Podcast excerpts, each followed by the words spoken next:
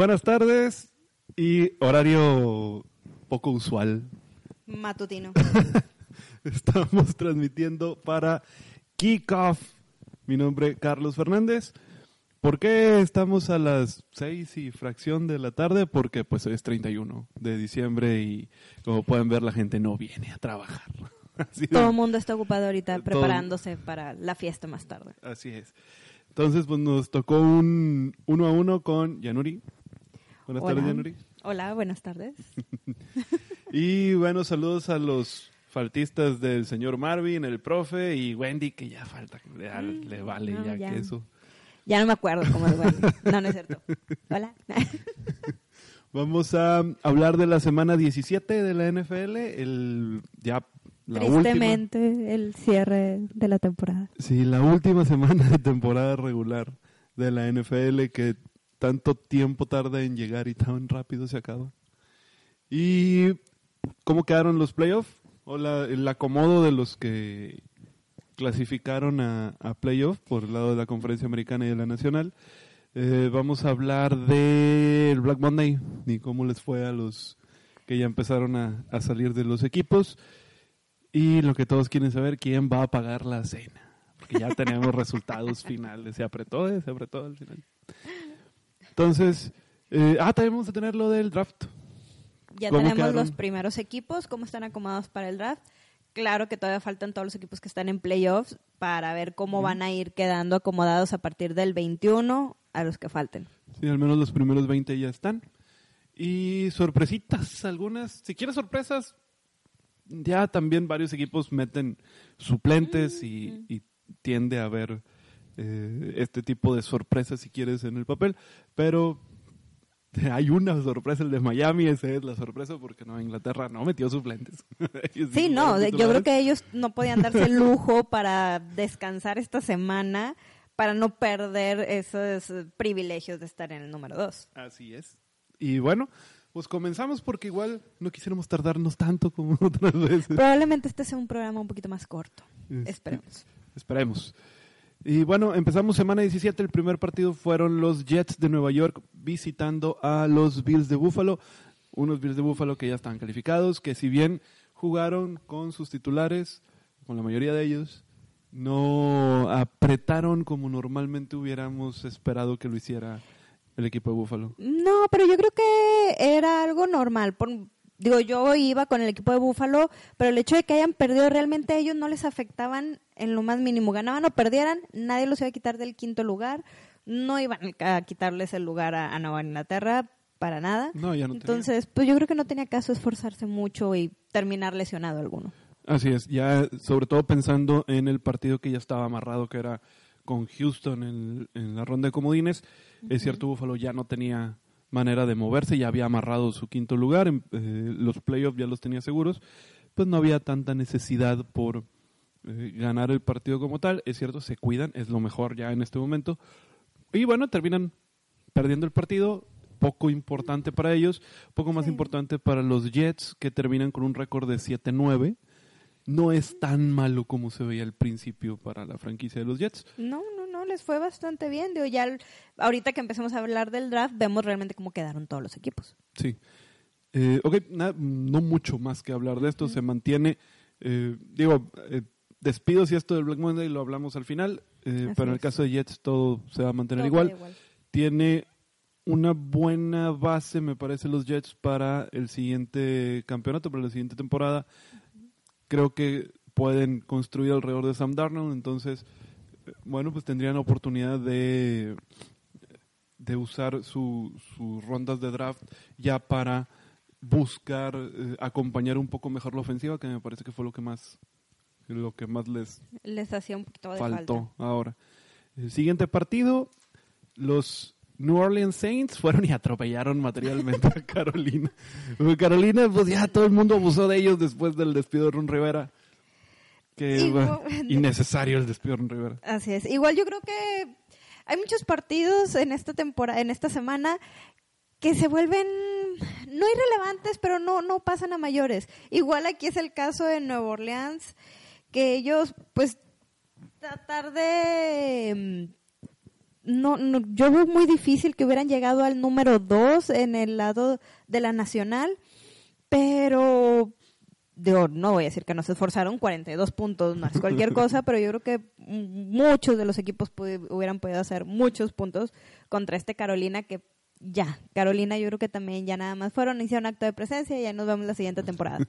Carolina que tuvo una buena parte media de la temporada cuando toma el control Kyle Allen en el como coreback, cuando sale lesionado Cam Newton y con Christian McCaffrey que es de los mejores de, la liga y que debe ah, de estar el mejor, eh, probablemente el mejor corredor de la liga esta temporada, Christian McCaffrey, junto con Dalvin Cook y con Nick Chubb. Sería, yo creo que el, tema ahí para ver quién, es, fue el mejor corredor. Los mejores tres. Y eh, vaya, eh, esa parte cuando arranca Kyle Allen lo hace muy bien, luego se llega el despido de Ron Rivera y el equipo se cayó. Ya no, ya no funciona la ofensiva, la defensa si bien seguía más o menos como quiera había mucha presión y terminaban perdiendo los partidos. Y conforme pasaban los juegos cada vez la diferencia en los partidos que perdía era más amplia. Y terminaban, eh, bueno, pues terminaban, eh, terminaron más bien la, la temporada con una con un récord horrible de 5 y 11 que los deja en la parte alta del, del draft. Y ni siquiera con Kyle Allen terminan con Will Grier, este coreback novato que traen de West Virginia, que no es malo, pero bueno, paga la novatada de entrar a la, a la NFL. Pero al equipo, al equipo definitivamente les faltó mucho una guía, o sea, el, el, liderazgo del, de su head coach, mm, el coreback no son malos coreback, pero no podían con toda la carga de ellos sacar el equipo completo sin alguien que los fuera guiando. Así es. Notarán que no estamos dando estadísticas, es porque pues ya en la semana 17.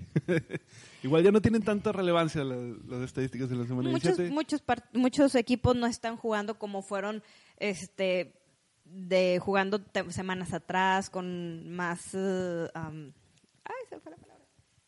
No sé qué querías decir. Sí, vaya, no están dando lo mejor. O sea, sabiendo que ya no, no tenían que esforzarse, vaya. Sí, había realmente había pocos partidos que tenían cierta relevancia, los demás ya eran más Así o menos. es, entonces yo creo que las estadísticas no son reales para los equipos. Sí, en, la, mayoría. relevantes. En, este caso, así alguna estadística por aquí por allá. En el caso de Christian McCaffrey pasa las mil, las mil yardas por tierra. Que Desde hace bastante Sí, ya, ya tiene varias semanas, pero que eso es para ahí este, para poner el asterisco, ¿no? Sí. De hecho, creo que fue el tercer corredor en pasar las mil yardas. ¿El segundo o el tercer corredor en, pasar las mil Dalvin Cook, me parece que fue. Sí, creo que Dalvin Cook y luego McCaffrey, algo, y después McCaffrey. Y Nueva Orleans se queda con el tercer lugar de la, de la Conferencia nacional. Tuvo oportunidad de meterse en el segundo siempre y cuando hubiera perdido San Francisco. O Green Bay. Eh, o Green Bay, sí.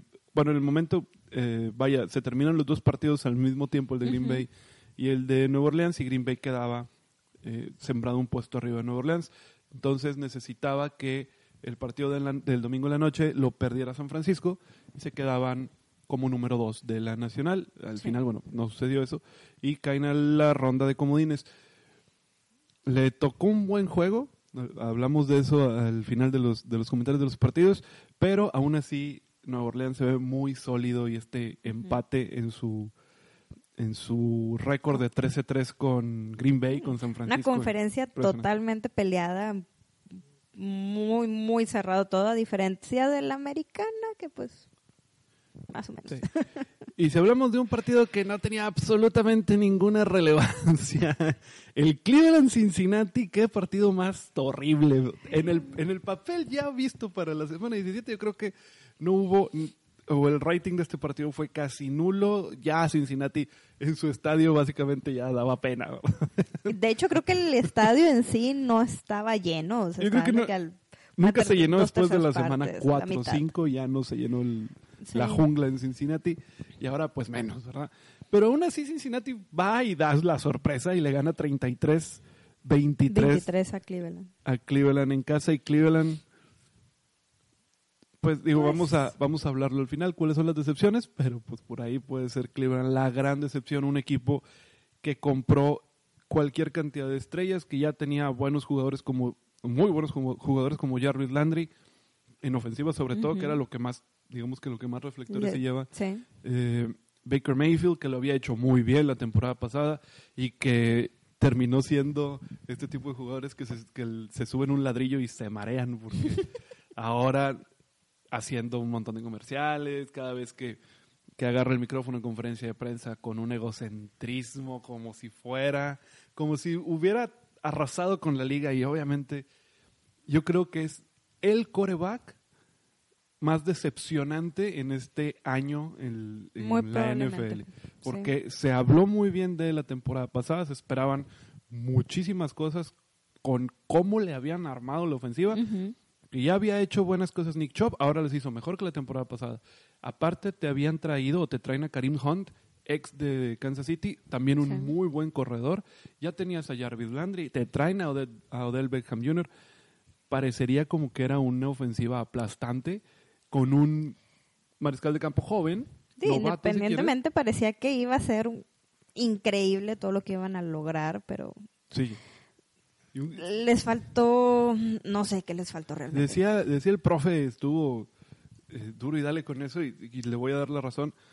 Decía que era eh, la falta de experiencia en el cocheo. El head coach Freddy Kitchens, primer año eh, como head coach de Cleveland, no parecía tener la como que el dominio o el control sobre sus propios jugadores se le digamos que se le, le faltaban el respeto a los mismos jugadores a, su head coach y eso obviamente termina por pesar. Head coaches con más control o con una mejor personalidad o, con más experiencia no, no sé cómo le quieren llamar como Bill Belichick o como eh, quién más tengo como Sean, Penn, Sean Payton. Eh, como Sean Payton, el, de Nueva Orleans, por ejemplo. Ah, claro. igual Sean McVay de, los Rams, que a pesar de Sean McVay ser, muy joven, muy joven. Eh, muestra este liderazgo sobre grandes estrellas que también tienen el equipo. caso de Frank Kitchens, obviamente no.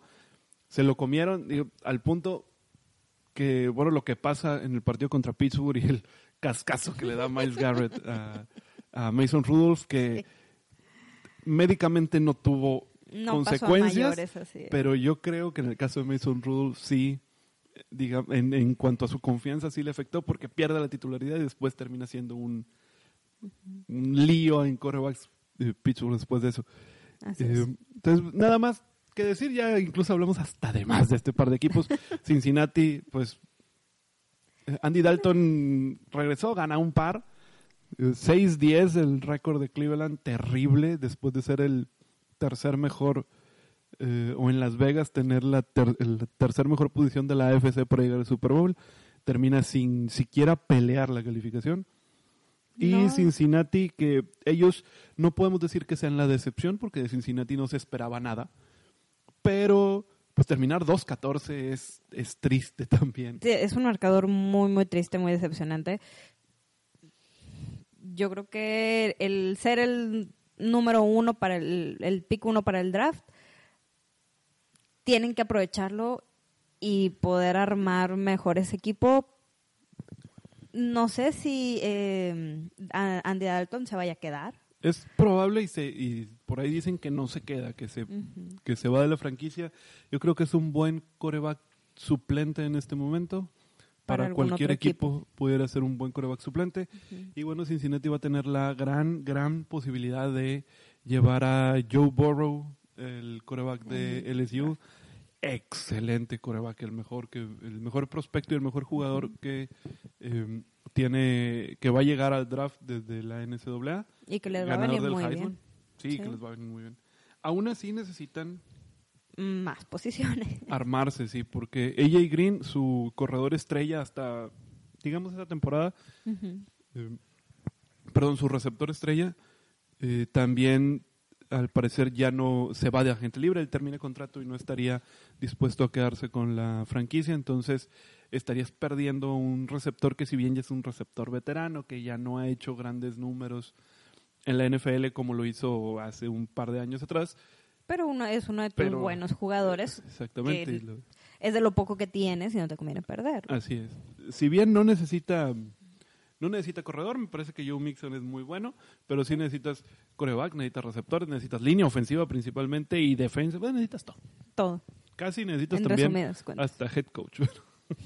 Pero Pero bueno, ellos todavía no se van a preocupar por eso. sí. Siguiente partido, Green Bay.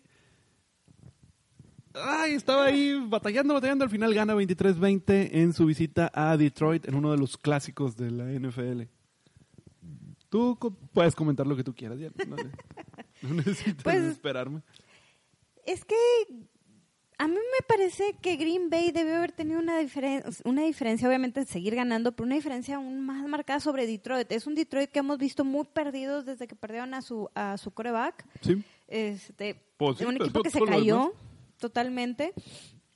Y creo que le causaron un poquito de problemas a Green Bay, que bien es un equipo que no tenía por qué molestarse, ya estaba calificado, eras líder de su división, pero estabas jugándote el número dos en tu conferencia, ¿verdad? Entonces, Sí, se- se ahí no sé si ellos se confiaron que al cabo ya estamos calificados como líderes de, de división, jugamos tranquilo, o qué fue lo que pasó ahí, porque Detroit Yo- se les pegó tanto, ¿verdad? Yo creo que se confiaron en el punto de en el punto de decir que bueno es, es Detroit y no Detroit pues no está haciendo no pasa nada. sí prácticamente nada verdad O sea, yo creo que entraron ahí porque entraron con equipo titular sabiendo que necesitaban asegurar una victoria para quedarse con el puesto 1 o 2 de la de la nacional Así es. y termina Detroit por pues, por, dar- por darles un buen susto porque gran parte del partido estuvo arriba Detroit.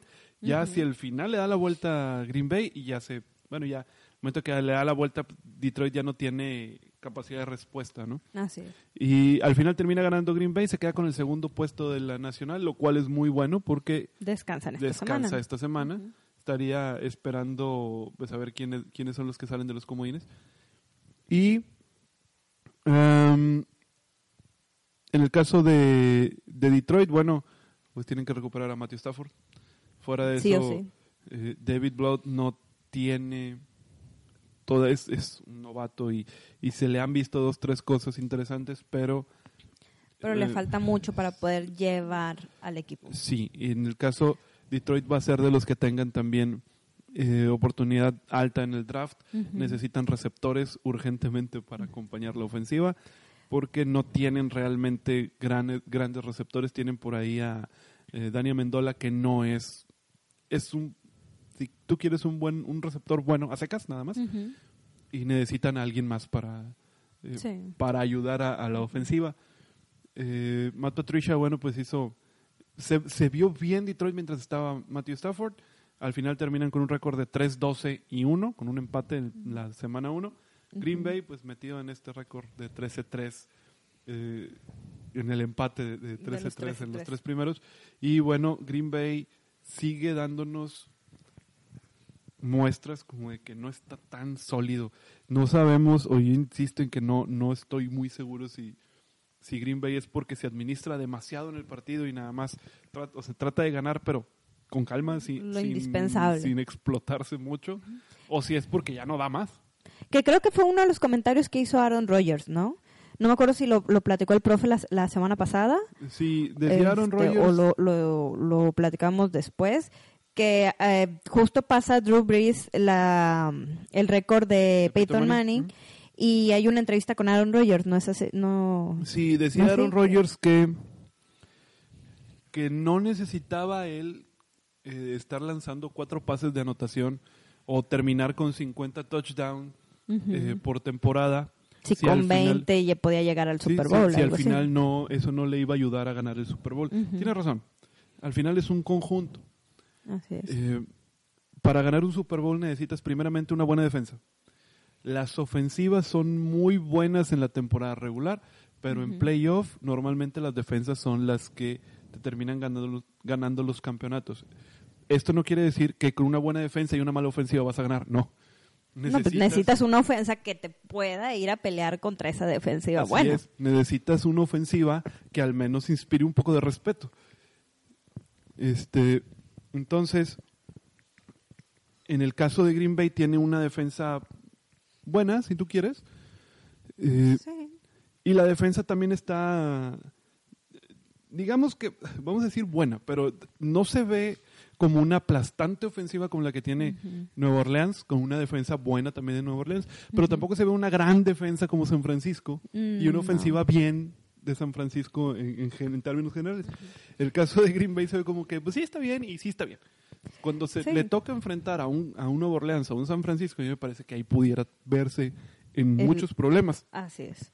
Porque no, no han, ok, juegan lo, lo suficiente como para poder ganar los partidos, pero yo creo que ellos deberían de haberse esforzado para dar más, para el momento que les toquen este tipo de, de equipos como San Francisco o Nueva Orleans, no les represente un gran esfuerzo, que sea algo este, a lo que ellos realmente no están acostumbrados, porque parecía que es un, pareciera que es un equipo que no da el 100. Así es. Entonces, va a llegar, ¿qué, qué pasaría? Probablemente, eh, bueno, ahorita vemos con Sí, quiénes van a pasar, pero, las- pero sí, si le toca simplemente Nueva Orleans, yo creo que Green Bay ahí sí ya la tendría muy, muy difícil. Así es. El siguiente partido es de los Chargers visitando Kansas City. Kansas City, lo esperado, 31-21 a Chargers. Así es. Una lástima por Philip Rivers, que probablemente estemos viendo ya su última temporada. Y Kansas City hace lo que tiene que hacer, que es ganar. Igual, o sea, yo creo que, eh, bueno, Kansas City es una, un equipo muy explosivo, muy buena ofensiva, en defensa, ha ido mejorando, yo creo que todavía les falta mucho trabajar la defensa. Los Chargers, igual, veíamos unos Chargers ya muy desanimados, no estaban haciendo gran cosa. Eh, Philip Rivers ya se ve que ya no, no sería bueno que él continuara una temporada más. Entonces llega Kansas City contra los Chargers. Igual, yo creo que Kansas City fue, jugó, ya ganamos, ya tranquilamente. Pudieron haber hecho más, ellos simplemente aseguraron el, el triunfo para tratar de pelear la posición 2 Sí, ellos en la americana. necesitaban ganar y que Inglaterra perdiera, increíble lo que pasó. y hecho. Y Kansas City logra el segundo puesto de la, de la americana. Kansas City ha mejorado su defensa, la ofensiva sigue siendo de las mejores Muy de la. NFL.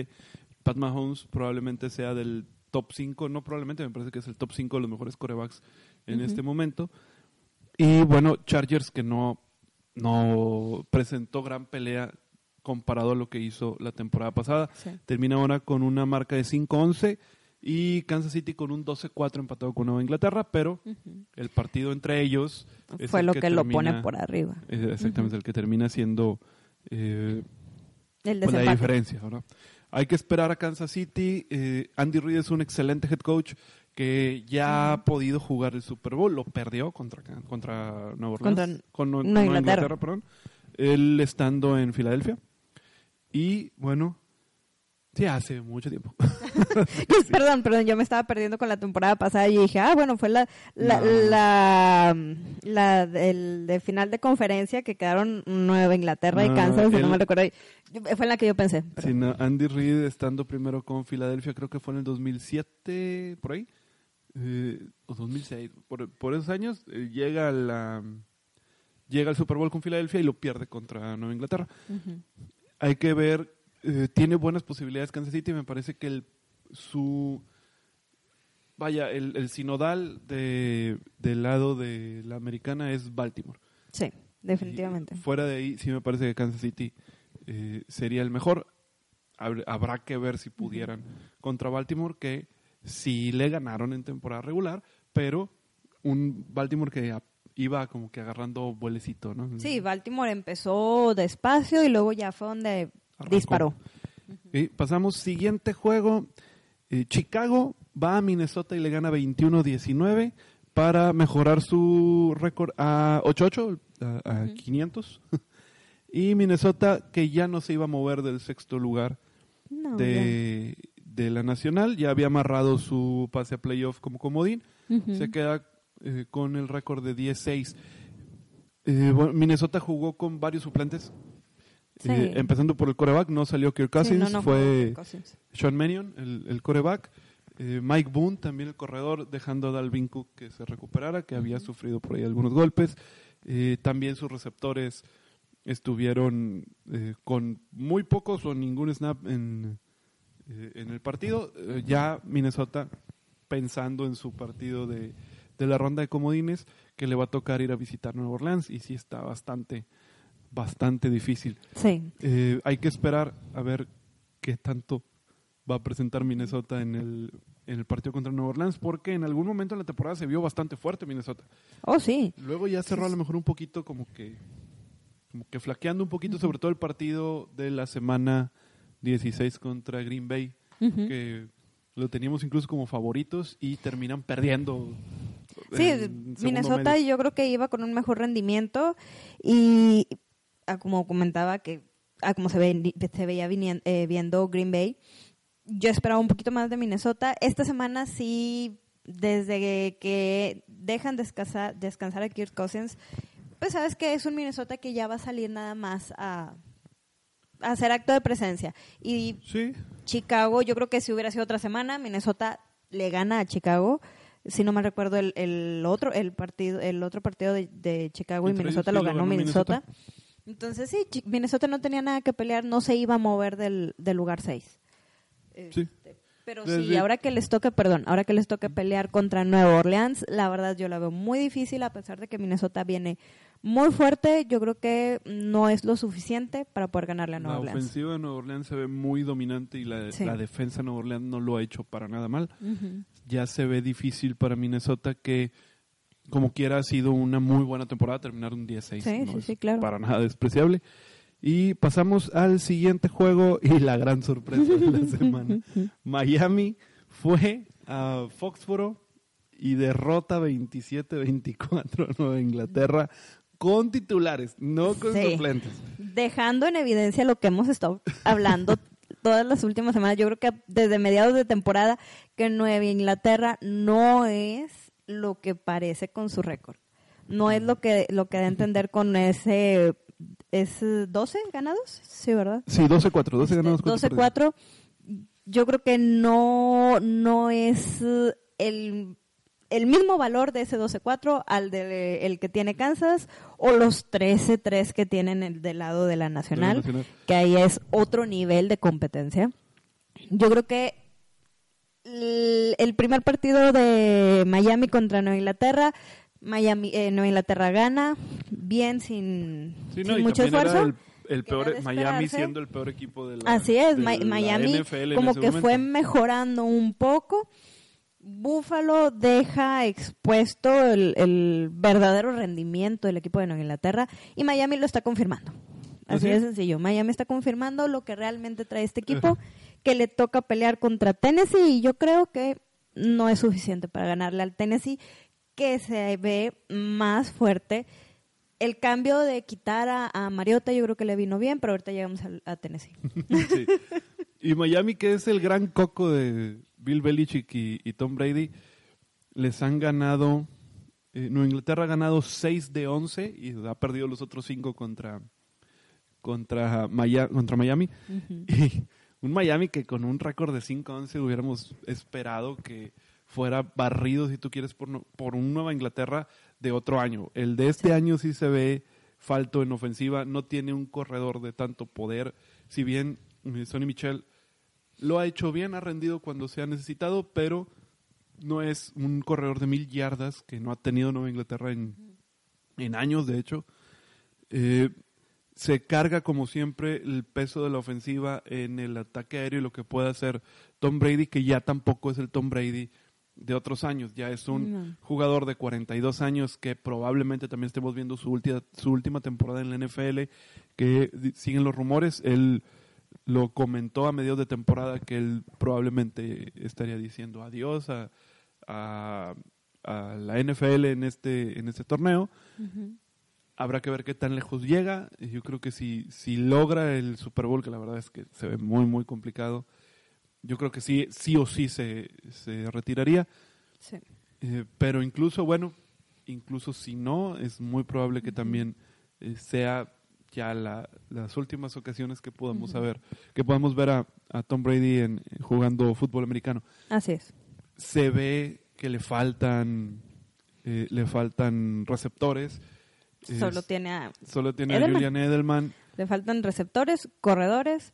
Tiene Ajá. buena línea ofensiva. Sí, Sí, y tiene es- eso una de las mejores tres defensas de la liga, lo cual eso les le ha ayudado. Y que bueno lo que decimos, con una buena defensa puede ser. pero la defensa no te puede ganar todo el partido. No, o sea, la, necesitas- la defensa les, les ha, los ha logrado poner en playoffs. Esto La- ha sido gracias a la defensa La totalmente. defensa te dio el récord de 12-4, Así es. básicamente. Y bueno, nos, al final no se ve la ofensiva tan, tan poderosa que tenía Inglaterra años atrás. Y una, una ofensiva bastante malita como la de, la de Miami, eh, con, con motivación, pues les hizo, les hicieron los puntos. Fitzpatrick, un buen juego. Sí, fue, un buen juego. fue- la verdad es que sí. Fitzmagic hace, hace un buen juego. La barba esa que no le cabe en, la- en el barbiquejo del casco. Se le desmorona, por, se, le, suelta así por todas partes. Pero buen, buen, buen partido del leñador Fitzpatrick. Y Sí. se lleva una victoria moral, ¿verdad? Porque ya en el récord no le sirve para nada. Siguiente partido, también un partido que no, no, no vamos a estar un minuto en este Atlanta contra Tampa Bay en Tampa Bay. Gana Atlanta en tiempo extra, 28-22. El, siempre hemos dicho que ver los partidos de Tampa Bay son muy divertidos porque es una lanzadera de balones. Ahora Sí. fue algo parecido, aunque más, más, eh, más, austero, eh, sí. más, más sobrio. Iba- Iban más despacio. 200 yardas de tanto de Matt Ryan como de Jimmy Winston. Sí. Tampoco 200 y fraccioncita, poco menos de 300 de en ambos, en ambos. No fueron las brutales 400 o 500 que hacía Jimmy Winston normalmente. Sí se lleva eh, se lleva un touchdown, me parece, Winston y tres intercepciones para terminar con 33 touchdown James Winston y 30 intercepciones. Es- me parece que es el único, o al menos es el, el último en, en muchos años, que termina con más de 30 anotaciones y 30 Y 30 intercepciones. Sí, quiere decir que anda por todas partes. Pues Tampa que son Bay, demasiados, demasiados los pases que manda. Sí, está, está lanzando entre 40 y 50 pases por partido. Obviamente. Yo creo que ahí, con tratando de complementar el juego terrestre y trabajando en la defensa, Tampa Bay pudiera ser un, un buen equipo. Sí, eh, tienen buenos receptores. Y sí, pues ne- necesitarían algo de defensa, ¿verdad? Porque su defensa secundaria es un, es un chiste. Y bueno. Atlanta que cierra bien después del 1-7, que empieza un, un ganado, siete perdidos a Ujú. inicios de temporada, termina con 7-9, pues Sí. un poco más respetable, ¿verdad? Y Sí, le vale al head coach de no ser despedido, porque al Lo- la temporada parecía que iba a ser de los grandes nombres para salir. Después Eh, sí, de 1-7 yo creo que muchos hubieran pensado eso. Exactamente. Sí. Y siguiente partido en Mile High, en, en Power Field en Mile High, Denver, recibiendo a Oakland. Oakland que necesitaba, pues ne- Oakland necesitaba todo. Necesitaba Sí. ganar, que Tennessee perdiera, que Pittsburgh perdiera Y que ganara In- Indianapolis. Y que Indianapolis ganara para pasar por esta cosa rara que es el eh, la fortaleza de victorias. Una cosa que nada más la NFL. Pues al final ni siquiera ellos hicieron el trabajo. Pierden 16-15 con, con Denver. También habiendo visto ya que, eh, bueno, eh, Tennessee estaba ganando, Sí. Pittsburgh estaba perdiendo, ya Indianapolis, Indianapolis estaba está perdiendo. Todo lo que necesitabas, Todo volteado. salvo lo de Pittsburgh, todo lo que necesitabas estaba yendo por el caño, entonces ya no había tanta necesidad. Eh, un partido cerrado de defensivas, Denver se había puesto delante, eh, al final le cierra el partido Oakland, eh, logra anotar para poder empatar con el punto extra y pues ya al no ser importante el desenlace si ganaban o perdían, de- deciden ya sin tiempo ir por, eh, por una conversión de dos puntos para tratar En lugar de, ganar. empatar con el punto extra, Sí. eh, tratar Quería- de ganar dire- directo con la conversión y y no lo consiguen. y. Se lleva la victoria el equipo de los Broncos de Denver para terminar ambos con un récord de 7-9. Y Sí. Denver le quita el segundo lugar de la división a Oakland. eh, manda a, a los Raiders a tercero, que es el último partido que los Raiders se llaman los, eh, los Oakland Raiders, se van a, A Las, Las Vegas, Vegas. la siguiente temporada. Entonces ahora van a ser las, eh, las Vegas Raiders. Vamos a ver cómo les va en Las Vegas A los Raiders de. Oakland, que eh, necesitan pues seguir eh, en esta renovación que si bien ahí va, o sea, ha, ha mejorado el equipo. Sí, se ve en mejor términos Oakland que, generales. que la temporada pasada. Sí, sí, claro, y que los últimos cinco años. Eh, ahí va, pues, le- todavía le hace un poco de falta seguir la renovación. Tiene un excelente, excelente corredor, eh, Josh Jacobs, me parece, que venía de Alabama, eh, novato, muy, muy buen corredor. Entonces, a mí yo siempre he dicho que a mí me parece que el coreback es el que no te cuadra ahí, Derek Carr. Sí, no, no. no es un coreback franquicia que te va a llevar a, a un Super Bowl. Es mi opinión. El profe dice que, que sí, bueno, cada quien puede Mm, yo también creo que le- buscar un coreback sería una buena idea para tratar de cambiar el rumbo o fijar mejor el rumbo que lleva el equipo. Tiene, ah, viene una buena, una buena generación de corebacks desde la NCAA. En el caso de Denver, tienen una buena defensa, top 10 de las mejores 10 defensivas de, de esta temporada. Y en, en el caso de Denver, se los decíamos, la, se los decía la- el, el programa pasado, se, ve- se ven buenas cosas para el futuro de la franquicia de Denver porque son el equipo más joven en cuanto a ofensiva. La ofensiva que paraba eh, los Broncos de Denver era la más joven de toda la NFL. Sí. Eso te da, y bueno, ya con Drew Lock tomando el control de, de la ofensiva, se Sí, vio el equipo mucho mejor. Desde que entró Drew Lock fue otro equipo totalmente y yo creo que ya encontraron a su coreback después de Así estar es. como una gallin- gallina sin cabeza en- cuando renuncia a Peyton Manning y con un desfilar de corebacks incluidos aquí es Case Keenum y Joe Flaco que Sí. trataron de irse por, por Y- corebacks y eh, veteranos. también, sí. Y el caso que, bueno, también Brandon Allen no, no funcionó. Y Entonces, entre muchos aquí- otros que, que probaron. Eh, terminó, ni- ninguno terminó por funcionar. Me No. parece que Joe Flaco se puede empezar a hacer sus maletas para irse de la franquicia porque seguramente no le van a renovar contrato. Así es. Y ya sería Drew Lock, obviamente, el que arrancaría como coreback titular la siguiente temporada. eh, que termina ganando tres de cuatro partidos, gana tres, pierde uno, pierde contra Kansas City nada más. Sí. Y haciendo bien las cosas, Drew Lock tiene eh, a Philip Lindsay y Royce Freeman, que de- son dos corredores de segundo año. Eh, Philip Lindsay logró las mil yardas, es el primer corredor no drafteado en llegar a mil yardas en sus En dos sus dos primeras temporadas. temporadas. Eh, tienes a unos a buenos receptores como Cotland Sutton, Como, como, Fant. eh, eh, como Noah Fant, que es novato, que es una ala cerrada. El otro receptor, Hamilton, lo hizo bien hacia el cierre. Eh, tienes buenos, buenos eh, receptores.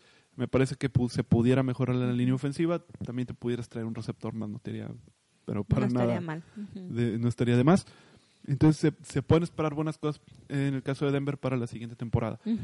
El siguiente partido, Siguiente. Pittsburgh, visitando al equipo B de los Ravens de Baltimore y aún así siendo, pues, Equipo titular Acabados. contra equipo de banca y no. y perdieron 28-10 con Baltimore en Baltimore para eh, los Ravens que ya no se iban a mover, tenían asegurado el, el puesto primer uno de la, de la americana, terminan con un récord de 14-2. Pittsburgh con un récord de 8-8, pues se queda fuera de la, Sí. de la postemporada, necesitaban ganar. Y pues, no, no hay mucho que decir, eh, juega eh, Robert Griffin tercero, que bueno, un ex eh, Heisman, ex ganador del Heisman, que eh, este tipo de, corre- de, de corebacks corredores que son golpeados y en su campaña novato le, destroy- le destruyen la rodilla y pues se termina por verse truncada la carrera, una carrera que pudo haber sido muy prometedora y que ahora es relegado a ser un coreback suplente. Aún así, pudo mover al equipo de Baltimore, que jugó sin Mark Ingram, sin eh, Lamar Jackson, sin sus receptores, y aún así fue suficiente para, Para ganarle ganar a, a, este un equipo de Pittsburgh. Steel- del Sí, un Pittsburgh que, Steelers. lo que hemos dicho, tiene buena defensa, pero si tu ofensiva se va a estar va a estar en el campo solamente tres jugadas y para afuera, al final la defensa se termina por cansar Ujú. y, y se dobla y empieza a permitir puntos, terminas por perder el partido. Eh, Pittsburgh pues necesita coreback.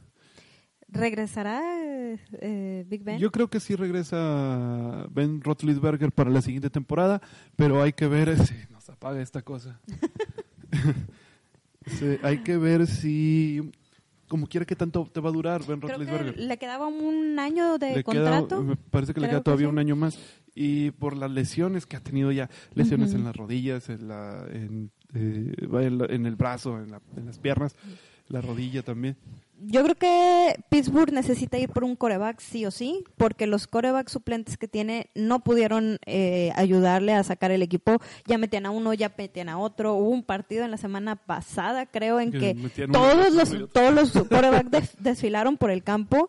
Entonces, yo creo que este último año de Ben Roethlisberger puede servirles para que consigan a un coreback que él se los pueda dejar poquito encaminado, un poquito entrenado y puedan dejar como tercer coreback a, a- ya sea a Rudolph o a A Hodges, Hodges, Hodges. este, Al que Pato Hodges. yo creo que entre Rudolph y Hodgins, yo creo que yo me iría por Hodgins. Este, tenía para mucha como confianza. tercer coreback. Eh, el staff de cocheo de, de Pittsburgh tenía mucha confianza en Rudolph. Al final no, no terminó. Que no le fue tan mal cuando recién toma el control, sobre todo después de la semana de descanso de. Pittsburgh. Ganó varios partidos, luego viene el cascazo y de ahí para el Real ya no se veía, pero para nada bien la Bueno, ofensiva de también tuvo un problema en, eh, cuando recién, en las primeras semanas que tenía Rudolph, Sí que fue conmocionado. con la conmoción, así es. Sí, contra Baltimore, me parece. No sale- recuerdo contra qué equipo, pero con- fue una conmoción con- bastante fuerte. Sí, sí, que es donde, Y- donde vemos a Dublin eh, a, a Hodges, que- entrar. que juega un par de partidos. Sí, Podría, podría haber tenido esto algo que, algo que ver ya después con el desempeño de Rudolph. es que pasa que con golpes así tan fuertes, en el caso del cascazo y de la, Y de la y de conmoción. la conmoción, sí les llega a pasar a, a jugadores eh, novatos que, vamos a decir, como que se asustan, por- no, no en, el, en el sentido de tener miedo de jugar, sino que sí se tratan de proteger más de los golpes y eso termina por afectar un poco su... a lo mejor ya no se mueven tanto, ya no retienen tanto el balón y se apresuran en soltar Así la es. jugada, Eh, cosas va, por el va estilo. por ahí, puede ser. A, a veces le- les llega a pasar. Puede ser eso el caso de Mason Rudolph. Fuera de eso, sí, Pittsburgh necesita ir a buscar un coreback, me parece a mí. La defensa Y bien. desquitar el último año que tienen con, con Ben. Con Roethlisberger, con con- Big Ben, sí. así es. Ok, pasamos siguiente juego. Eh, Washington fue brutalmente atropellado por Por los. Cowboys de Dallas, 47-16. Dallas necesitaba ganar y que Dallas Filadelfia perdiera. Necesitaba hacer esto hace cinco semanas, seis semanas. En un montón de partidos que perdió. Este desempeño que tuvo en las últimas semanas, haberlo tenido a mediados de temporada. Ahorita, donde ya estaba pendiendo el hilo, y, y después de que perdió con Filadelfia, si no me equivoco, o sea, ese fue el partido que le quitó el, el lugar a Dallas en la ronda de, bueno, para líder de, de su división. Dallas tenía todo para poder quedarse con ese primer lugar de división. El único partido que no debía de perder era el de Filadelfia y ese fue el que le costó todo. Después aquí, pues Dallas ya, yo creo que desde mediados de juego ya no tenían nada que hacer después de estar viendo que Filadelfia estaba teniendo un buen rendimiento. Lo malo es que estaban los juegos a la misma hora, que Sí, que estaban al pendiente se uno de veía, otro. se veía el palco de, de Jerry Jones, que ellos estaban viendo en el palco el partido de Filadelfia, y Gigantes eh, se iba arriba a Filadelfia y Gigantes empataba, y vol- se volvía a ir arriba a Filadelfia y Gigantes empataba. Y, Hasta que se les despegaron. sí, y Dallas estaba materialmente aplastando a, A Washington. a Washington, y después ya finalmente dio hasta lo que tenía que dar Gigantes. Y ya agarró un poquito más de vuelo Filadelfia y obviamente ya se, se acababa el, el partido se avecinan bastantes cambios en Dallas, hay que esperar todavía. El Black Monday no nos dio grandes cosas que platicar de, No de este cuanto a Dallas, pero sí al menos una, una idea de por dónde se va a ir. El siguiente partido, Tennessee 35-14 a Houston de visita. Houston jugó con suplentes. Se toma en cuenta, pero Tennessee es el mejor equipo de la NFL en la segunda parte de la temporada. Sí. Termina Tennessee con una con un récord de 9-7. Ryan Tannehill, como lo decías, toma el control de la ofensiva de los Titans y se vio excelente también, de los mejores, y no es que el mejor coreback en la segunda parte de la, de la temporada. Y aunque Houston hubiera jugado con titulares, Hubiera estado mu- había o muy era cerrado. posible que Tennessee ganara. Eh, había perdido en casa contra Houston, eh, pero bueno, me parece que en ese juego fue cuando no estuvo Derrick Henry. Ahora tenían otra vez a Derrick Henry de nuevo, de nuevo y, y bueno, se, se notó. Sí. Necesitaba ganar eh, Tennessee para quedarse con el sexto lugar de la, de la conferencia americana, quedarse con el comodín, y lo consiguen con este 35-14. Houston, com- como te decía, juega con suplentes, eh, juega AJ McCarron en la- como coreback. Eh, sí, Carlos Hyde tomó eh, creo que tres o cuatro acarreos, no mucho más. De Andrew Hopkins no jugó. Entonces, sí, Houston ya pensando en su partido De la de- siguiente semana. Sí, del sábado contra Buffalo y Tennessee aprovechándose de esto.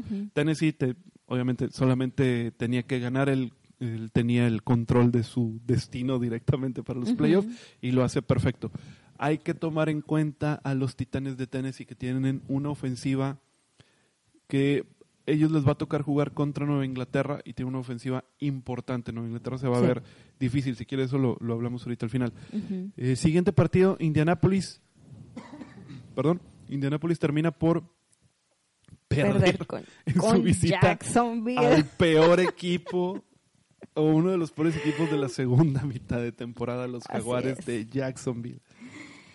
Al- Bueno, pues Habla de lo que tú quieras. todos teníamos muchas ilusiones en Jacksonville al principio de la temporada, este, con Nick Foles. Nick Foles. Sí.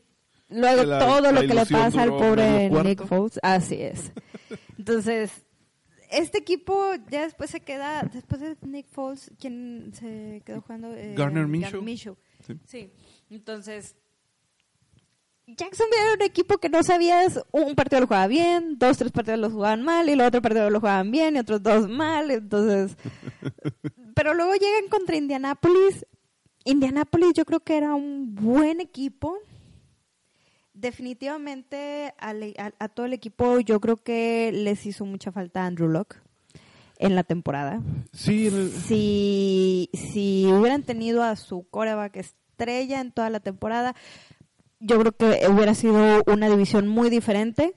No, aquí no fue obviamente una, este, eh, un, un break o alguna lesión nada por el estilo. Simplemente Andrew Locke decide retirarse y yo creo que esto le afectó mucho al equipo de Indianapolis. Y termina, termina dándonos la razón a los que analizamos la temporada antes de iniciar. Eh, todavía no existía Kickoff en ese momento, pero los que analizamos la, la NFL antes de que inicie, dábamos a Indianapolis como, yo lo daba como el tercer mejor equipo de la, de la De la conferencia americana. americana, sabiendo que estaba Andrew Locke y que este equipo en ofensiva estaba construido para Andrew Locke. Para él, así es. Y lo que había hecho la temporada pasada después de que regresa de estar mucho tiempo lesionado había sido muy, muy interesante. Al salir la noticia de que se retira Andrew Locke por las lesiones y que se quedaba Jacoby Brissett como el, el coreback titular, no es un mal coreback, no es un coreback de élite Jacoby Brissett ni mucho menos, pero es un coreback que te puede dar algo. Ujú. Eh, Sí, no, es un no es así como que vas a vas a poner un coreback que a lo mejor como como muchos que han pasado eh, en, el, en la NFL Queen o, o McCarron por ejemplo o, o cualquier otro que tú me digas Sí. eh, Jacoby Brissett tiene un poco más de, de- Sí, tampoco de- fue una decepción totalmente. o sea, no es tan mal coreback como otros equipos eh, que este, estuvieran esta temporada, pero sí no es el coreback en el cual estaba pensado todo su exactamente cuando eh, termina por, por retirarse eh, Andrew Andrew. Luck yo daba a Indianapolis como eh, como el tercero en, en, la conf- en su división que iba que Como no tercero iba en la conferencia y líder de división. tercero en la conferencia yo lo mandaba hasta su, hasta tercer lugar de, de división o cuarto pero ya fuera de los playoffs y básicamente la gran mayoría de los analistas lo daban por ahí, eh, sabiendo que este equipo no estaba hecho para Brissett, que Brissett tenía que adecuarse a un estilo de juego diferente, tratar de aprenderse las jugadas, etcétera. Nos estaba medio callando la boca al principio, Sí. eh, que y empezó tuvo muy, muy, fuerte. buenos muy buenos juegos. Sí, Empezó muy fuerte Indianapolis. Al final, después de que se lesiona, que no juega un par de partidos eh, Jacoby Brissett, el equipo se termina por caer y Sí. termina con una con un récord de 7-9 que lo deja fuera de la, de la postemporada. Jacksonville es muy probable, bueno, no, no quiero decir que es muy probable, pero sí es, sí es, se puede, eh, puede llegar a pasar que Nick Foles esté fuera de la institución, de la franquicia, y que Gardner Minshew sea el que se quede como el responsable de la ofensiva en, en Florida y en, en Jacksonville, tal cual. Eh, habrá que esperar, sobre todo ya para ver en cuanto empiecen los movimientos de, de la agencia libre. Y bueno, en el caso de, de Nick Foles, pues perderían dinero, obviamente, los Jaguares. Claro. Y pues Nick Foles metido en un en la mala suerte más que nada, aunque Sí, yo creo que ha sido un coreback con mala suerte. sí, todavía creo que tiene algo que dar, pudiera haber equipos que lo que estuvieran interesados. Tal vez regresó muy rápido, Probablemente. probablemente. Ahora, el siguiente partido, Filadelfia, de visita a los gigantes de Nueva York, a los New York Giants. No se quejan de que somos bien. Que so- a que los decimos en español. Eh, los que. Philadelphia Eagles vencen a los New York Giants 34-17. Ujú. Eh, con esto, Filadelfia amarra el campeonato de división por encima Así de es. los vaqueros de Dallas y la una de las decepciones, los vaqueros de Dallas. Sí. Un partido movidito, interesante. Sí, bastante interesante. Yo creo que, o sea, Filadelfia tomó la oportunidad que se le presentó para poder quedarse como líder de división, de haber estado detrás de, Dallas, detrás de Dallas toda la temporada. Ambos, la verdad, con una este récord bastante decepcionante para el nivel con el que uno tiene a los Cowboys y a las, y los Eagles. La peor división de hace muchos años. Así es. Entonces, el error que comete Cowboys pierden, siendo que a pesar de que ambos equipos no estaban bien, entre ellos, comparándolos directamente ellos dos, los eh, Cowboys y, y las Águilas de Filadelfia, yo creo que traía más equipo Dallas, definitivamente. Se aprovechan del partido de entre ellos dos donde gana Filadelfia y ya de ahí se quedan y no dejan pasar la oportunidad este este equipo de Filadelfia, dejando fuera a, A mí, a mí me parece que Dallas, Dallas pierde la división, o pierde la postemporada cuando pierde con Chicago. Que ese era un partido que debía ganar, que se esperaba que ganara, y bueno, ya no le hacía gran mella el perder con Filadelfia. En Filadelfia, que iba a ser un partido difícil. Filadelfia eh, hace un buen juego, se siempre arriba en el marcador y Gigantes lo, eh, lo empataba, los Giants seguían, intentaban, intentaban, Saquon Barkley vuelve o cierra bien la temporada, Daniel Jones intentando, me parece que, que como quiera eh, los Giants tienen una muy buena base para empezar a construir alrededor Sí. y, y bueno, al final hizo lo que pudo lo- los, los Giants de Nueva York. Terminan por pues por perder porque pues les faltó ya gas, ¿no?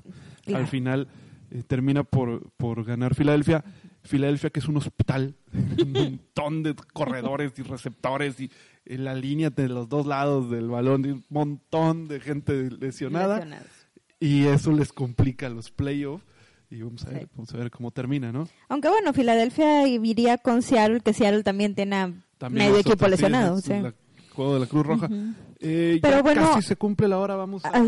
Bueno, este, así como, perdón, así como tú ves eh, a los gigantes, ¿tú crees que la siguiente división pueda ser competencia para Filadelfia y, y Dallas? Em, no creo que todavía sea... A lo mejor en unas dos o tres temporadas pueda- se pueda ver ser. algo de ellos. eh, hay que ver cómo qué es lo que traen en agencia libre y cómo van a, a draftear gigantes, pero al menos es una base sólida que te va a durar al menos siete, ocho temporadas como mínimo, ¿no? Y Sí. En base a cómo vayan armándolo alrededor, pues puede ser que sí empiece a dar a dar pelea otra vez gigantes. Y bueno, te digo, ya se, ya se nos va a cumplir la hora. Nos despedimos de la gente de Instagram y bueno, un feliz año. Les deseamos feliz año a toda la familia de Desde la Banca y de Kickoff De particularmente. Así es. Eh, les deseamos un muy feliz año 2020 y que es, esperamos que les vaya muy bien. Feliz año, espero que la pasen muy bien.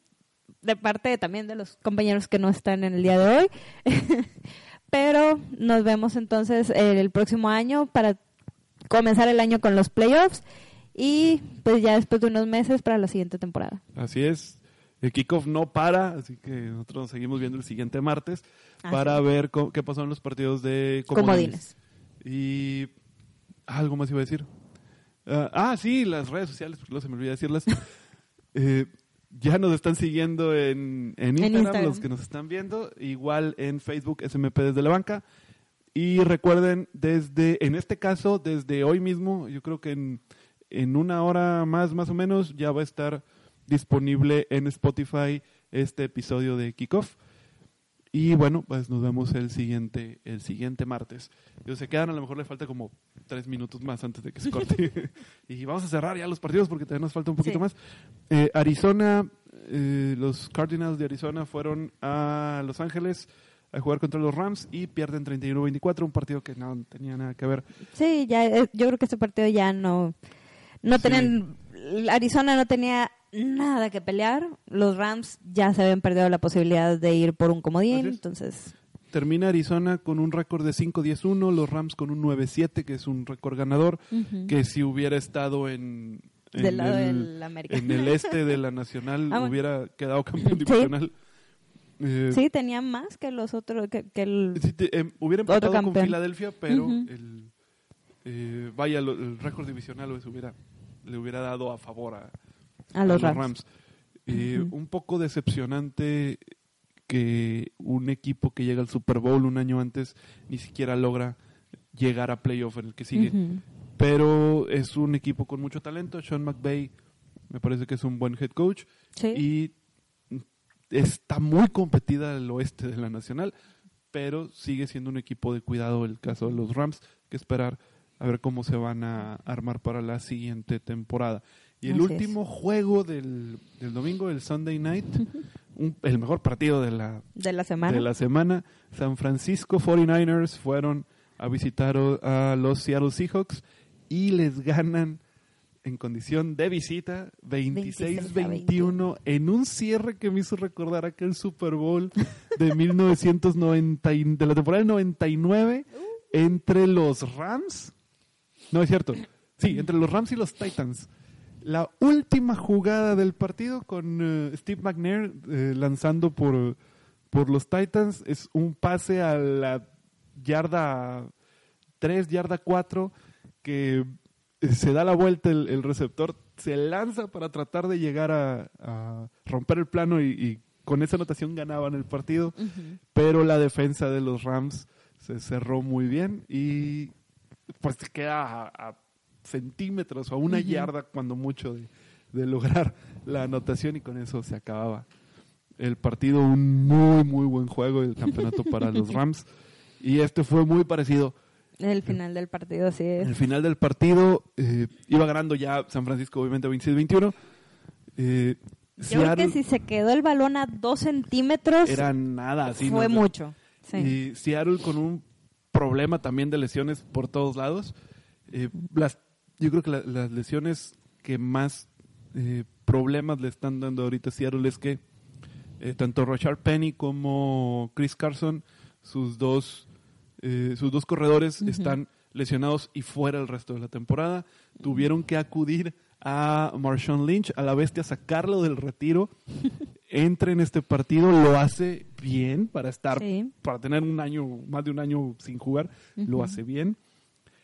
Y logran meterse en primero y gol en la yarda uno, teniendo un Marshawn Lynch, que es un corredor muy pesado, con mucha potencia, que en, un, eh, en una jugada directa a la línea, tratando de, ya sea rompiendo la, la línea o saltando por encima de ella, es, de hecho lo había hecho en, jugadas anteriores para un touchdown en este mismo partido, podía o era una muy buena opción y con eso Seattle se quedaba con la división de con la con el oeste de la, de la nacional. Si bien como quiera iba a ir a comodines, ya no se salvaba de eso, pero recibía al menos el partido de comodín.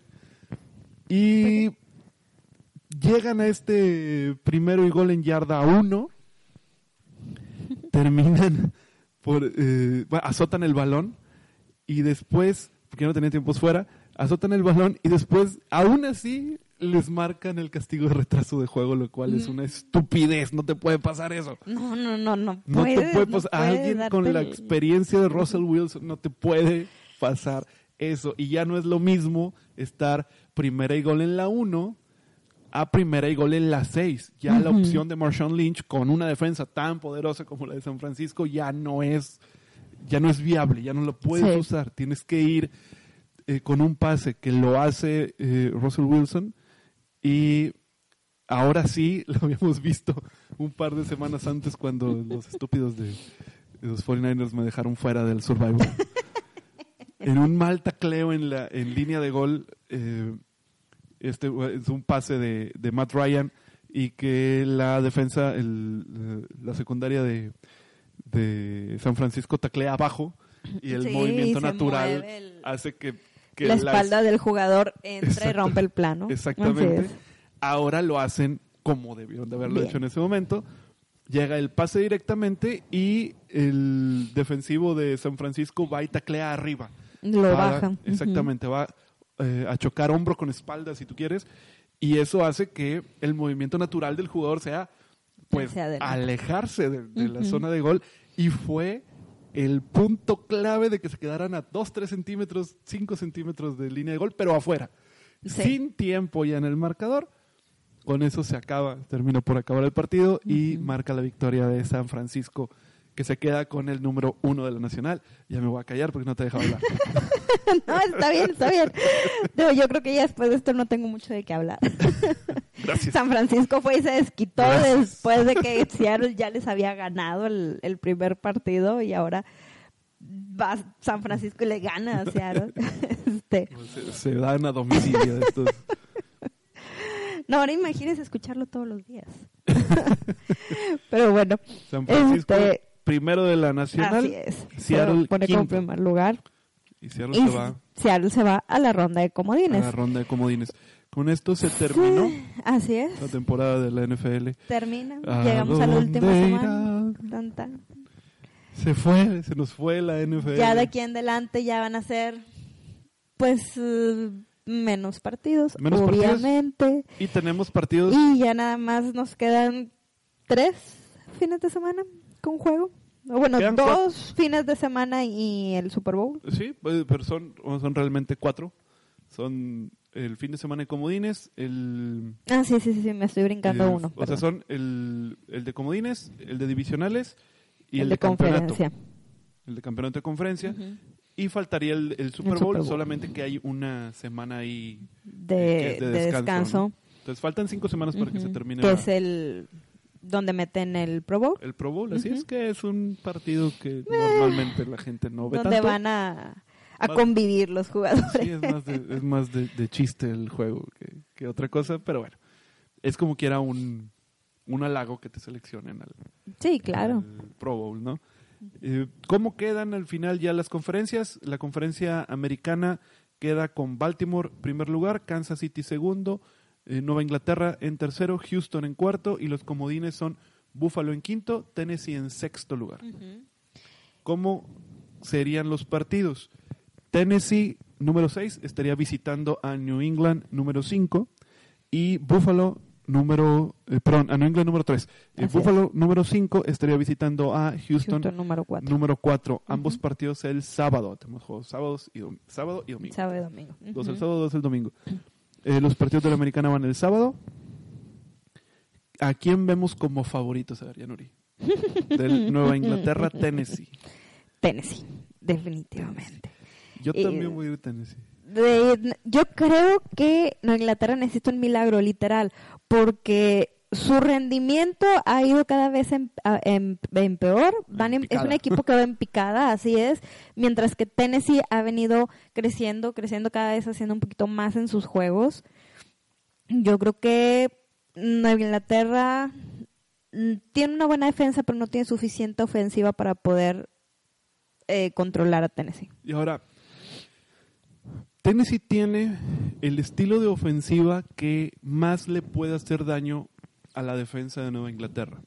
La defensa de Nueva Inglaterra tiene eh, probablemente el, el mejor perímetro de la NFL, con Stephon Gilmore, que es un, es un espectáculo de, de corner eh, eh, en cuanto a la NFL, es muy, muy bueno. Pero su defensa por tierra, si bien es buena, no, no se compara con el perímetro que ellos tienen. Y Tennessee tiene al mejor corredor de la NFL en esta temporada, que es Derrick Henry, más de 1500 yardas en esta temporada, lo cual es pero bastante impresionante. Sí. Eh, no recuerdo yo a un, a un corredor con tantas yardas desde Adrian Peterson, por ahí el 2000, entre el 2010 y 2012, te, te debo el año, no, no- estoy seguro cuándo, que llegaba a las 1800, 2000 yardas eh, temporada tras temporada. Ahora Derrick Henry sería el arma principal de Tennessee, De que, es, que sería ir a machacar la línea ofensiva, a desgastar, el- ofensiva de desgaste una tras otra, tras otra. No van a poder contener eh, durante todo el partido a, a Henry, la defensa de Nueva Inglaterra. Y con una eh, con un ataque terrestre tan poderoso, te termina por funcionar el ataque, el ataque aéreo. Entonces, este tipo de ofensiva que va a manejar eh, Ryan Tannehill y los Tennessee Titans, me parece que es lo peor que le pudo haber eh, tocado a, a los Patriots. Inclusive una ofensiva como la de Kansas City, que es más aérea, le beneficia a- al, tipo de defensa de, de los Pats. Y aún así, Kansas ya fue y ya le ganó. Así es. Eh, pero aún creo que sería, uh, que tendría a lo mejor un poco más de probabilidades Nueva Inglaterra de ganarle a Kansas City que lo que veo en este momento de los, eh, de los eh, Tennessee Titans. Yo creo Sí. que va a ganar Tennessee. Y Tal vez si le hubiera tocado volver por tercera ocasión a jugar con Buffalo, hubiera tenido un poquito más de posibilidades que con Tennessee. Sí. Y escuchaba eh, de- en ESPN que decían que si el partido se queda dentro de los 20 puntos, tendría más oportunidades Nueva Inglaterra de ganar. Si pasaran los 20 puntos, Tennessee es el que, te- el que terminaría llevándose la victoria. Yo estoy de acuerdo con eso. Sí. Eh, si está por abajo los 20 puntos, quiere decir que estuvieron conteniendo a Derrick Henry y la, def- la ofensiva terrestre de Tennessee. Eh, eso es- es- estoy de acuerdo con cómo lo ven, sin embargo, yo creo que no van a poder. Parece que Tennessee ganaría. Así es. El otro partido de Houston Buffalo. sí, los Buffalo Bills yendo a visitar a los Houston Texans. ¿Cómo ves el Mm. juego? ¿Quién es tu favorito? Yo creo que Buffalo. Yo creo que Buffalo. Houston lo ha hecho muy bien, pero aún así tuvo alguno que otro detalle que a mí la verdad me deja un poquito que desear del equipo eh, a lo largo de la temporada. Esta semana no es referencia, como comentábamos, el rendimiento de Buffalo. Bueno, de ambos, tanto Buffalo como Houston, Sí. no jugaron como habían estado jugando semanas atrás. Entonces, mm, lleva ventaja, ventaja Houston por ser local, pero aún así yo creo que... Sí, ¿verdad? yo sí, ¿verdad? Sí, Houston es local. Este, entonces, yo creo que Buffalo, Buffalo va a ganar. Tal vez apretado, pero yo creo que Buffalo va a ganar. Estoy de acuerdo. Eh, yo vi toda la temporada a un Buffalo más, siendo más equipo, eh, un- con un mejor balance, una muy buena ofen- una muy buena defensa, una Sí. ofensiva que no era particularmente ofensiva que, que fuera a anotar demasiados puntos, pero efectiva. Así es. Llegaban, anotaban y, y así, así se fueron llevando toda la temporada. Houston, si bien Deshaun Watson es un muy buen coreback, ha hecho buenas cosas en la NFL, no creo que haya sido su mejor temporada esta, ni mucho menos. Y eh, me parece que sí, eh, sí lo veo más balanceado a Buffalo. Creo que Buffalo Sí. tiene eh, más posibilidades de llevarse este partido, no importa que se juegue eh, en el estadio de los Texans por poco, o sea, es un cerradito, un partido cerrado, a lo mejor un Ujú. 23-16, algo por el estilo, 23-18. Ujú. Un un partido cerrado, pero a favor de, de De los Buffalo. Bills de Buffalo, así es. Ahora, del lado de la conferencia nacional, así quedaron en las posiciones. Con un triple empate con 13 ganados, 3 perdidos. San Francisco número 1, Green Bay número 2, que estarían descansando estas- este fin de semana. Ujú. New Orleans número 3. Filadelfia como número 4, el campeón del este con un, con un récord de 9 y 7. Y en los comodines, los Seattle Seahawks en, En lugar número cinco. 5 con 11 ganados, 5 perdidos. Y los Minnesota Vikings con 10 ganados, 6 perdidos en la posición 6. Esto nos daría que eh, Minnesota estaría visitando a New Orleans en el Superdomo y los Seattle Seahawks irían al Lincoln Financial Bank Stadium de Filadelfia, Filadelfia. eh, de visita. Empezamos por el, por el partido que se ve en el papel más cerrado, que es el de New Orleans contra Minnesota. ¿Quién crees que se lo lleve? New Orleans. Sí, de, de lo que hablábamos hace un momento cuando estábamos tocando el tema de estos dos partidos. Este, no, Minnesota es muy buen es muy buen equipo, tiene muy buena defensa, mm, una de- una ofensiva también este que ha ido trabajando mm, dominante, pero aún así no tanto como Nueva Orleans. Sí, Nueva Orleans tiene una ofensiva mucho mejor que, que la de Minnesota. Estoy de acuerdo. Me parece que el único rubro en donde yo veo mejor a Minnesota que a New Orleans es en el ataque por tierra. Me parece que. Dalvin Cook es mejor que lo que hemos visto de Alvin Kamara y Latavius Murray por el lado de, De de New Orleans. Sin embargo, Alvin Kamara cerró bien la temporada. Sí. Fuera de eso, la ofensiva general o la ofensiva completa de New Orleans es mucho más aplastante que todas las que están en la en playoff por el lado de la Conferencia Nacional. Sí. Tal vez no sea la mejor defensa, que sería la de San Francisco en este caso, pero es una buena defensa. Una buena Sí. defensa con una ofensiva muy poderosa. Ahí yo sí veo que Minnesota, si bien tiene una, una ofensiva bastante respetable, una buena ofensiva y una defensa también buena, me parece que es mejor en ambos rubros el equipo de, de New Orleans. En Nueva Orleans juegan en domo, ¿verdad? Así es, el O sea, Superdomo de aquí New Orleans. tal vez Minnesota hubiera tenido un poco más de su lado de haberle tocado de local, pero... También juegan en domo. Ah, ok, olvidé mi comentario. También es domo el de el Palacio de Cristal de, de De Minnesota. también ok, olvidé mi comentario. Entonces está lo mismo, Nueva Orleans Sí, va a ganar no, todas Nueva. Orleans ni siquiera creo que vaya a ser tan cerrado el juego. Yo creo que eh, Nueva Orleans va a ganar por más de 7 puntos de, de diferencia, eh, por más por más de 10 puntos. Por ahí. Eh, fácilmente sí. estaría llevándose Nueva Orleans. Y el otro partido que se ve todavía más desbalanceado, que sería eh, Seattle visitando Filadelfia. Ambos equipos tienen muchos jugadores lesionados, pero aún así Seattle es mejor equipo, mucho mejor equipo que lo que dio Filadelfia en esta temporada. Sin mayor problema, Seattle debería de ganar. Sí, debería de ganar también fácil arriba de... pues, yo creo que este sí es arriba de 7 puntos, no, no Mm. creo que mucho más.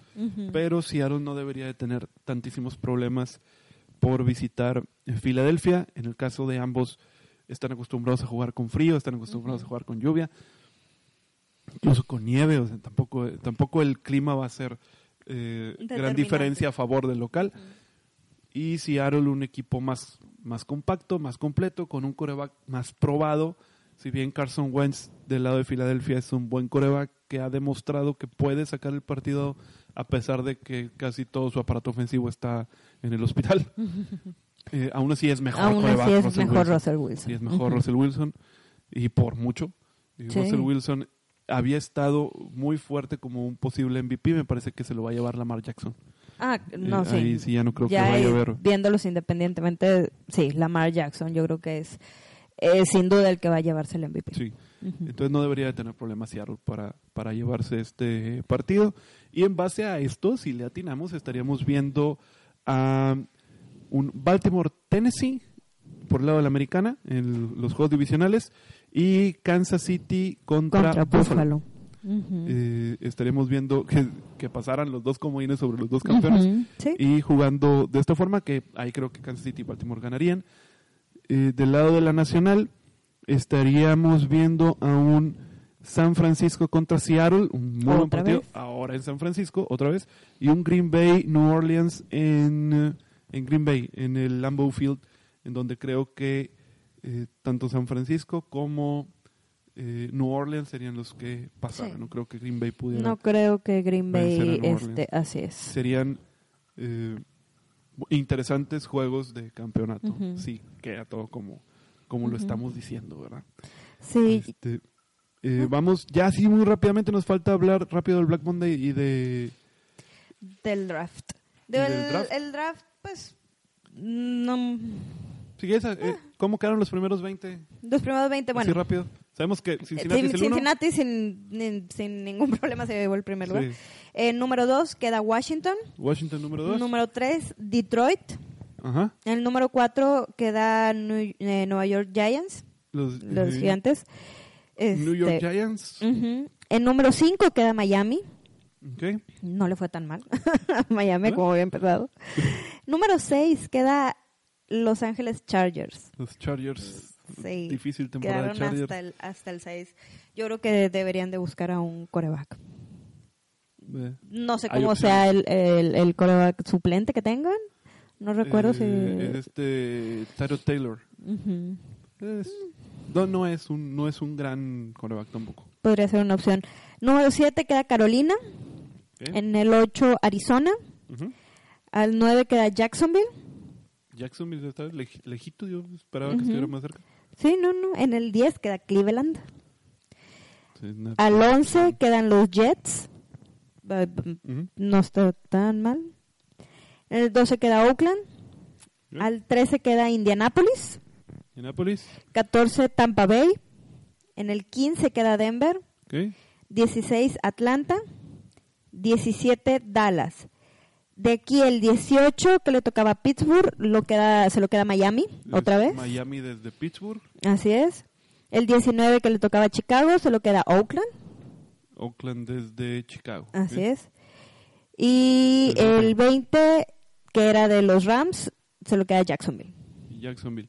Eh, me parece que Miami tiene cuatro, eh, bueno, tiene tres picks en primera ronda eh, que son buenos para, eh, sí, se tiene el, O sea, el aquí número tiene cinco, el 5 que le tocan por, por ellos sí, el tiene 18 el 18 y no me acuerdo quién de los que están en, en playoffs. en playoffs también ya, ya habían hecho el trade. Eh, Nueva Orleans, no. no, No, no, no me acuerdo Nueva. Orleans había cambiado su pick, ¿no? Pero no, no sé si fue con me- Miami. No, No, no, no no recuerdo quién es. No sé. No no recuerdo sé. quién es, pero Ujú. este tendrían eh, otro pick en primera ronda y aparte tienen dentro de los primeros 40 picks tienen cuatro. O sea, sería los primeros 32 de primera ronda y los primeros 8 de segunda ronda. Eh, por ahí tienen cuatro picks eh, Miami, lo cual es muy bueno para formar algo desde cero en, Ujú. en su equipo que si bien no tiene nada que destacar en ningún lado Miami, Ujú. deberían de ir por un coreback, deberían de ir por un buen corredor, yo creo que en ofensiva es lo que más les hace falta, Sí. y sí necesitan defensa, también necesitan un, corner, necesitan un safety, sí necesitan, por todas partes necesita en Miami. En el caso de Cincinnati pues tiene que ir por Joe Burrow sí o sí, necesitan un coreback y es el mejor disponible. Eh, habrá que ver por ahí Washington, que es el número dos. Hay tres, hay tres corebacks fuertes que pudieran llegar a ser cinco corebacks fuertes. Estamos hablando de Joe Burrow de LSU, Justin Herbert de Oregon, eh, Tua Tagovailoa de, de Alabama. Él estaba en veremos si, Sí, hay que, si, hay que ver si si- va a si salir. entraba al draft o hasta la siguiente temporada. Hay que ver si va a salir porque eh, sí, bueno, pues la lesión. Eh, y todavía tendría opción de un año más en colegial. Sí. Eh, por ahí está Fields de Oklahoma también como una posibilidad y Hurts de, eh, de Ohio State también puede Ujú. Estar disponible para, para el draft. Entonces, hay Tampoco buena, le vendría mal un coreback a sí, Washington. hay una buena camada de corebacks eh, que pudieran estar disponibles y, por ejemplo, en el caso de Washington, ellos A no necesitan menos que consideren quedarse con Case Keenum y buscar otras opciones para la no ofensiva. tienen a Dwayne Haskins y es un coreback novato de, novato novato de primer año entonces no deberían de estar eh, en el mercado por corebacks y por ahí equipos como ya no digamos los Chargers que están muy cerca pero eh, equipos como Detroit Eh, buscaría tal vez un coreback en dado caso de Pues que David- su lesión- Blow. Bueno, Eh, sí tiene a David Pero equipos, Blow. por ejemplo, como Pittsburgh, equipos como Nueva. Inglaterra, el mismo New Orleans que pudiera eh, saber que ya no le quedan muchas temporadas a Drew Brees. no, no estaría eh, ya disponible, pudieran eh, tomar la opción de, acercarse. También se decía que por Dak Prescott pudiera estar en veremos en el lado de Denver, aunque yo no creo que vaya a salir. Entonces, bueno, Washington es un buen es una buena opción para eh, para hacer trades dentro de, de la primera ronda de draft. Yo creo que va a estar escuchando eh, llamadas por ahí. Aunque Así yo creo que si no se mueve Washington es porque quieren a Chase Young, a este defensa de, de Ohio State, que es un espectáculo también. Y también sería muy bueno tenerlo. Eh, ahora vamos a pasar al Black Monday y lo- los que se nos van. los que se nos Black. Monday que empezó desde el mismo domingo. Exactamente. ¿no? Y empezó de antes porque Bueno, sí, desde mediados de temporada. sabíamos que Washington había despedido a Jay Gruden, su head coach, y que Carolina había despedido sin razón alguna a Ron, Ron Rivera, Rivera. Que Ron Rivera estuvo, no estuvo ni, ni 72 horas eh, disponible para ser contratado después del término de la temporada, cuando amarró contrato con los Washington, Con Washington. Redskins para ser el head coach de la franquicia para el siguiente para la siguiente temporada. Eh, aparte de eso, eh, los Giants despidieron a Pat Pat Shermer, sí, su head coach, Eso fue hoy. Ayer Cleveland despide a Freddy Kitchens. antier, el, el mismo domingo. Antier, perdón, pensé que era el lunes. sí, Antier. que decías que apenas llegó a los, ves- a los Sí, vestidos. y llegó a y... Perdón. Y Dátgate de aquí de como aquí. el meme. Si apenas llega Freddy Kitchens, apenas terminó el partido y la mm, eh, pues la directiva de los Cleveland. Browns le dicen gracias, pero no gracias, hasta luego. Freddy, Ki- Claro. eh, Freddy Kitchens una temporada nada más con, con el equipo y se va. Y hoy Ocho, el general manager. John. John Dorsey de los Cleveland Browns también por mutuo acuerdo deja su puesto. Eh, otro general manager que se va es Bruce Allen de Washington, También. también se va. Eh, el em, coordinador ofensivo de Chicago, El coordinador ofensivo de Chicago también. Mark Helfrich. También se, se, se va, se es despedido del... Y del la equipo. duda de todo el mundo, Jason Garrett. Jason Garrett que no fue despedido en el Black Monday y no va a ser despedido porque De hecho, creo que el, el presidente de Dallas eh, no quería hablar todavía de, Mm. De nóminas, este, de quién se quedaba, quién no, tanto desde coaches como jugadores. sí, Todavía no ha dicho nada. Jerry Jones normalmente no, no despide a nadie hasta el Black Monday o, o ya terminada la temporada. Y en el caso de Jason Garrett, que es un es un eh, una persona del, del agrado de, de Jerry Jones, a Jason Garrett se le acaba contrato en ocho días más. Entonces, Después de 10 difícil- temporadas. Después de 10 Ujú. temporadas con el equipo, él llega en el 2010 a sustituir a Wade Phillips, que actualmente es el coordinador defensivo de, de los Rams, si no mal recuerdo. Eh, bueno, no, vaya, sabiendo que en ocho días se vence el contrato de, de Jason Garrett, obviamente van a dejar que se acabe el contrato y obviamente no le estarían dando ningún otro.